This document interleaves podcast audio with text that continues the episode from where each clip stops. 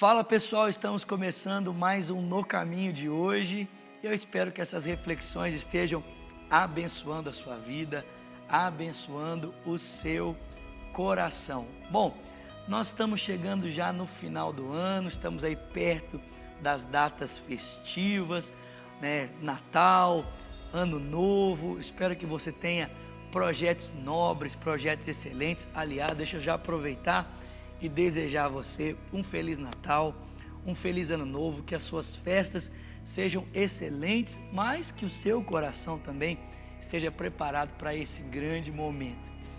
E eu estava esses dias lendo o Evangelho de Mateus, né? Aproveitando que a gente está perto aí do final do ano, lendo um pouco sobre a narrativa da encarnação do Filho de Deus, e algo me chamou muito a atenção. Percebendo um pouco da genealogia de Jesus e os locais geográficos aonde os eventos a respeito da vida de Cristo aconteceram, Deus me fez ver algo maravilhoso.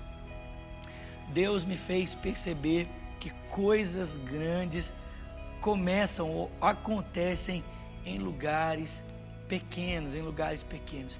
Pense em Belém, Belém da Judéia. Pense em Nazaré. A própria Bíblia diz, né? Pode vir alguma coisa boa lá de Nazaré, pode vir alguma coisa boa desses lugares tão pequenos. Mas não é impressionante?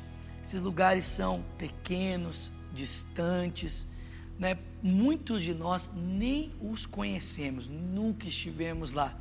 Não são lugares como Tóquio, não são lugares como Nova York, não são lugares como São Paulo, grandes centros políticos, econômicos como Londres, né? não são lugares como a sua cidade, não são lugares pequenos, ou talvez você seja de uma cidade pequena, mas Nazaré, Belém da Judéia, Cafarnaum, cidades tão pequenas, mas naqueles pequenos lugares, Deus estava realizando uma grande obra, grandes feitos.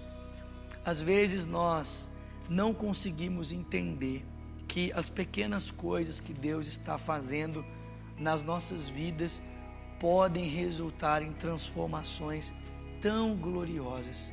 Sabe, talvez hoje você olhe para a sua vida e você se considera tão insignificante, tão pequeno. Talvez tão pequeno quanto Belém, talvez tão pequeno quanto Nazaré. Mas eu quero dizer para você que Deus não precisa de grandes eventos para transformar ou para fazer coisas grandes. A vida de Jesus aconteceu em lugares tão inóspitos, tão pequenos, mas transformou a história de toda a humanidade, de todos os homens. Sabe, viva a vida para Deus. Faça tudo para a glória dele. Se você for comer, coma para a glória dele. Se você for dirigir, dirija para glorificar o nome dele. Crie os seus filhos para glorificá-lo. Cuide da sua esposa, respeite os seus pais trabalhe para a glória de Deus, estude para a glória de Deus. E talvez você possa dizer, mas isso é tão pouco, pastor. Sim, eu também considero.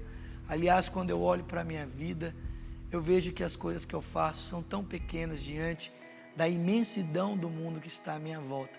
Mas eu preciso acreditar que Deus está usando pequenas coisas para fazer grandes projetos.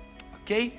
Bom, estamos terminando aqui o No Caminho de hoje. Eu quero deixar com você as nossas redes sociais, vão aparecer aí na sua telinha.